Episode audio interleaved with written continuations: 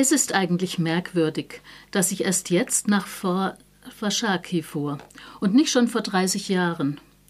Ich war mit dem Namen dieses Ortes aufgewachsen. Zum ersten Mal hatte ich ihn mit sechs Jahren gehört von meiner Mutter, als sie mich für alt genug hielt, um in die Familiengeschichte eingeweiht zu werden. An einem Winterabend, an dem vor dem Fenster meines Zimmers große Flocken fielen und es im ganzen Haus sonderbar still war, saß sie an meinem Bett und erzählte mir mit leiser Stimme von ihrem Großvater, der ein Indianer gewesen sei.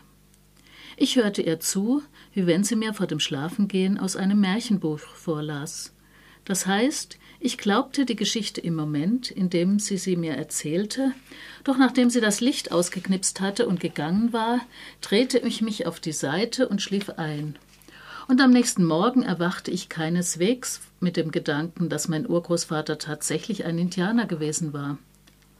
Da meine Mutter danach lange Zeit nicht mehr davon sprach, wurde es für mich erst mit zwölf zur Gewissheit, als mein Vater am Mittagstisch eine scherzhafte Bemerkung machte. Was habe ich nur für eine hübsche Squaw oder so ähnlich? An den genauen Wortlaut erinnere ich mich nicht mehr, nur daran, dass meine Mutter sich den Ausdruck Squaw verbat und über die damals gerade populären Winnetou-Filme herzog, die sie unrealistisch fand. Es sei in Wirklichkeit alles ganz anders gewesen als in diesen Filmen. Auf meine Frage, woher sie das wisse, gab sie mir die Tagebücher meiner Urgroßmutter zu lesen, in der diese ihre Zeit als Lehrerin an der St. Stephen's Indian Mission in Fort Washakie beschrieb. Und nun wurde das Märchen wahr. Ich stammte von Indianern ab, genauer von den Arapaho. Mittlerweile ist dieses namenlose Ich Mitte 50, geschieden, erfolgloser Schriftsteller und herzleidend. Kurz, er hat wenig zu verlieren und sein letztes Ass im Ärmel ist seine indianische Abstammung. Deshalb fliegt er kurzerhand nach Wyoming und fährt nach Fort Washakie in der Wild River Reservation der nördlichen Arapaho. Dort war seine Urgroßmutter Mitte des 19. Jahrhunderts Lehrerin an einer Missionsschule. Erstaunlich genug entfloh sie ihrem trostlosen Witwendasein in einem Dorf im Kanton Schwyz in die weite Welt. Sie unterrichtete junge Arapaho, trieb ihnen ihre Sprache, ihr Wissen und ihre Rituale aus, was sie selbst in ihren Tagebüchern gemäßigt kritisch sieht. Sie beschreibt ein strenges Regime an der Missionsschule, das die Natives als Menschen zweiter Klasse betrachtet. Als junge Frau lernt sie dort einen jungen Arapaho kennen und lieben, streng geheim natürlich. Dies alles erfährt der Erzähler in Manitoba von Linus Reichlin aus dem Tagebuch der Urgroßmutter. Und er ergänzt es mit eigenen Recherchen, sodass ein Bild vom Leben der nördlichen Arapaho im 19. Jahrhundert entsteht, zu der Zeit, als sie entwaffnet und in Reservate gezwungen wurden, wo sie ein bitterarmes Leben führten.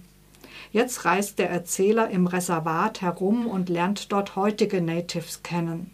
Sie betreiben Hotels, Läden oder Kneipen, sind Zahnärzte oder arbeitslos. Rassismus grassiert. Es gibt nicht wenige, denen im Land der Arapaho zu viele Arapaho sind. Und denen steckt der Staat das Fürsorgegeld in den Hintern, heißt es. Der Erzähler fühlt sich persönlich angegriffen. Schließlich ist er indianischer Abstammung und trotz kritischer Selbstreflexion ist es einfach so, er fühlt sich sofort heimisch unter den Arapaho. Er will einer von ihnen sein, ist einer von ihnen. Dumm nur, dass es die Arapaho ziemlich streng nehmen mit dem Blutquantum. Ein Viertel Indianerblut muss schon sein, und er hat halt nur ein Achtel. Er wird zu einer Native-Wissenschaftlerin geschickt, die ihm bei der Familienrecherche behilflich ist. Allerdings entdeckt sie Ungereimtheiten in den Tagebüchern der Urgroßmutter und seine ganze indianische Identität steht plötzlich in Frage. Autor Linus Reichlin lässt seinen Erzähler auf seiner Reise auffällig, auffällig viel Kafka lesen Und ich habe darüber gebrütet, was das wohl zu bedeuten haben könnte. Und die belesene Tina hier bei uns im Studio wusste, was ich nicht wusste. Der erste Prosatext von Kafka heißt Wunsch, Indianer zu werden. Darum geht es in diesem Buch.